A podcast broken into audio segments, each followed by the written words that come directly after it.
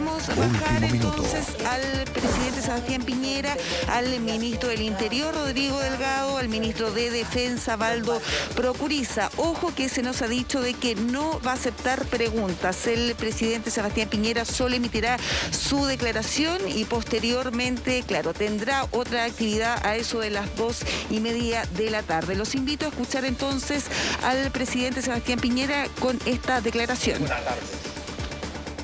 Estimados compatriotas, ayer Chile entero fue víctima de un ataque de un grupo terrorista en la provincia de Arauco. Como es de conocimiento público, el jefe de la defensa de la región del Biobío, almirante Jorge Parga, informó que dos patrullas de carabineros, apoyadas por efectivos de la Armada y del Ejército, fueron emboscadas y atacadas por un grupo de violentistas que utilizaron armas de fuego, algunas de grueso calibre. Producto de estas emboscadas y ataques, cuya naturaleza y circunstancias están siendo investigadas por la Fiscalía.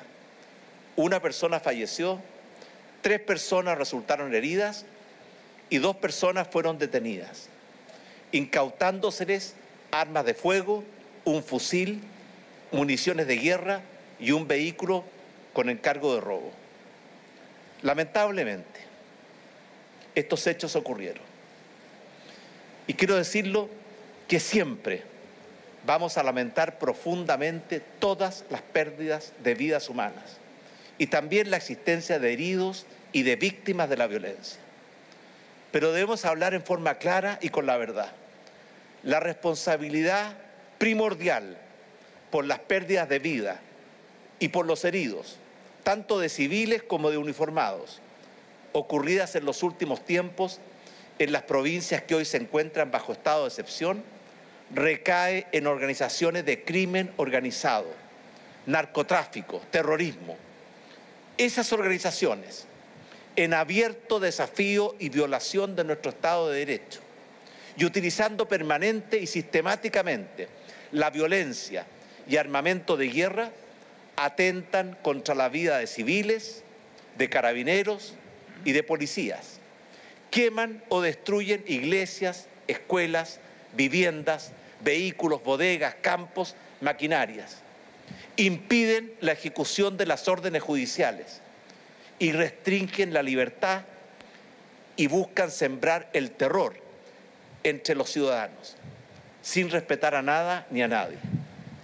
Nuestro gobierno ha instruido a las fuerzas de orden y seguridad y a las Fuerzas Armadas a poner de inmediato a disposición de la Fiscalía toda la información disponible proveniente de testigos presenciales, como también de las cámaras de video corporales, de los vehículos y de los drones, para que el Ministerio Público pueda investigar con la mayor profundidad y con la mayor oportunidad los hechos ocurridos ayer y poner a disposición de la justicia las personas que resulten responsables.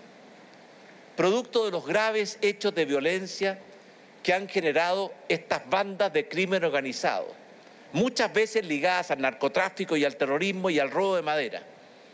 Las provincias de El Biobío y Arauco, en la región del Biobío, y las provincias de Mayeco y Cautín, en la región de la Araucanía, están hoy bajo estado de excepción constitucional de emergencia, que fue decretado por nuestro gobierno dentro del marco de la Constitución y el Estado de Derecho para proteger a los ciudadanos y hacer respetar el Estado de Derecho. Durante la vigencia de este estado de emergencia, las Fuerzas Armadas no reemplazan a carabineros ni a la Policía de Investigaciones en sus labores policiales, pero sí colaboran con ellas, prestándoles todo el apoyo logístico y tecnológico, el apoyo de comunicaciones y transportes y el apoyo de vigilancia, patrullaje y protección.